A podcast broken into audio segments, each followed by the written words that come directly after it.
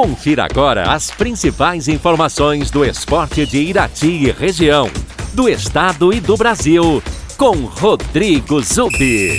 Vamos aos destaques do dia.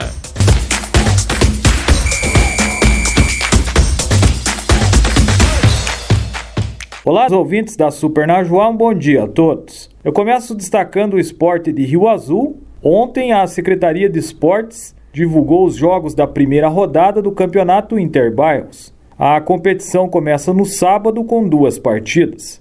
Os dois jogos serão disputados no ginásio Albinão. Às 19h30, o time da Vila Bibi joga contra a Vila Cristo Rei. Já às 20h45, a Vila Barã enfrentará a Vila Beiralinha, equipe A. Lembrando que as partidas não contarão com a presença de público por conta da pandemia. Ainda em Rio Azul, a Secretaria de Esportes divulgou que não vai realizar o campeonato Vitor de Moraes da primeira e segunda divisões neste ano, em virtude de que já estamos no mês de agosto e o calendário fica inviável que essa competição termine até o final do ano. Por isso, ela será realizada só a partir de março de 2022 e como opção para manter o futebol em atividade até o final do ano, será realizada a Copa Integração, envolvendo times tanto da primeira como da segunda divisões. As equipes que optarem por não disputar a competição não sofrerão punições. O regulamento será de eliminatória dupla. Então, por exemplo, uma equipe ganhou na primeira rodada, ela segue na chave dos vencedores, e quem perde na primeira rodada vai para a chave dos perdedores para ser eliminada da disputa, uma equipe terá que perder duas partidas. Copa Libertadores da América, ontem, quartas e final, jogo de volta. O Palmeiras venceu o clássico contra o São Paulo por 3 a 0. Os gols da vitória do Palmeiras marcados por Rafael Veiga aos 10 minutos do primeiro tempo, Dudu e Patrick de Paula. Esses dois últimos na segunda etapa. O jogo de ida havia terminado empatado em 1 a 1, por isso o Palmeiras se classificou à próxima fase. Uma grande atuação do Palmeiras durante a partida, muitos jogadores se destacaram, como o Dudu, Zé Rafael, o próprio Veiga, o paraguaio Gomes, zagueiro, e o volante Danilo.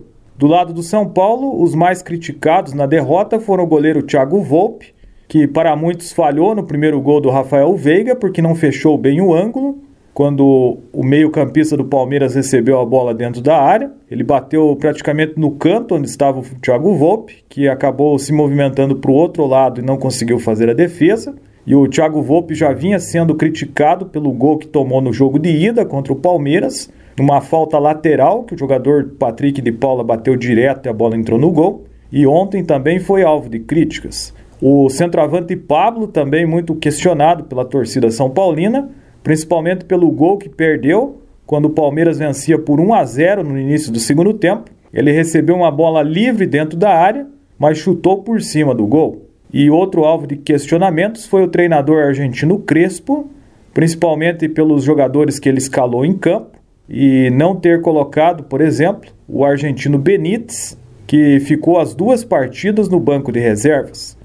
Durante a entrevista coletiva após o jogo, ele justificou que o argentino não tinha condições físicas de atuar. Essa foi a primeira vitória do Palmeiras na história da Libertadores contra o São Paulo. O tricolor havia eliminado o Palmeiras em três disputas mata-matas nos anos de 94, 2005 e 2006. Hoje a Libertadores prossegue às 19h15 com Flamengo e Olímpia do Paraguai.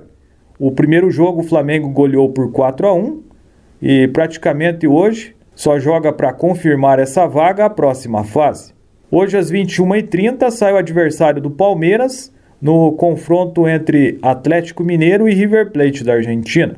No confronto de ida, o Atlético Mineiro venceu por 1 a 0 e tem a vantagem do empate para avançar à semifinal.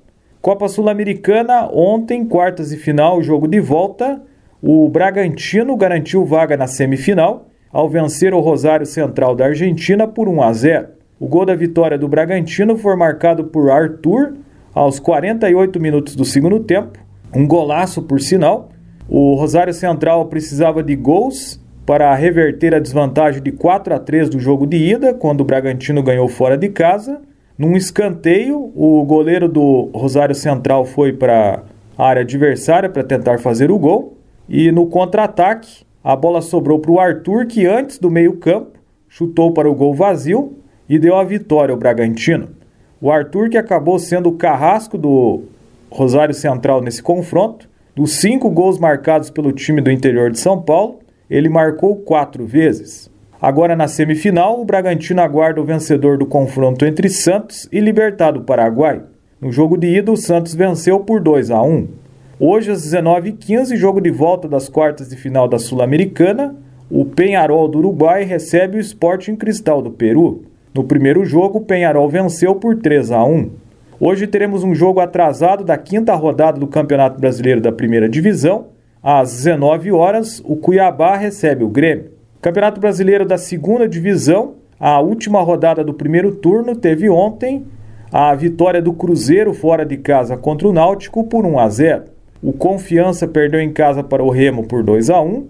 O Sampaio Correia perdeu para o Havaí por 2 a 0 e o Coritiba ganhou da Ponte Preta por 2 a 0. Val e Vagninho fizeram os gols da vitória do Coxa. Com o resultado, o Coritiba manteve a liderança com 36 pontos e conquistou o título simbólico de campeão do primeiro turno.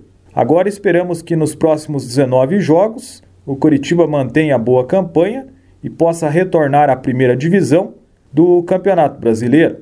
Hoje, às 19 horas, teremos Vila Nova de Goiás e Vitória. Já o Guarani recebe o Botafogo.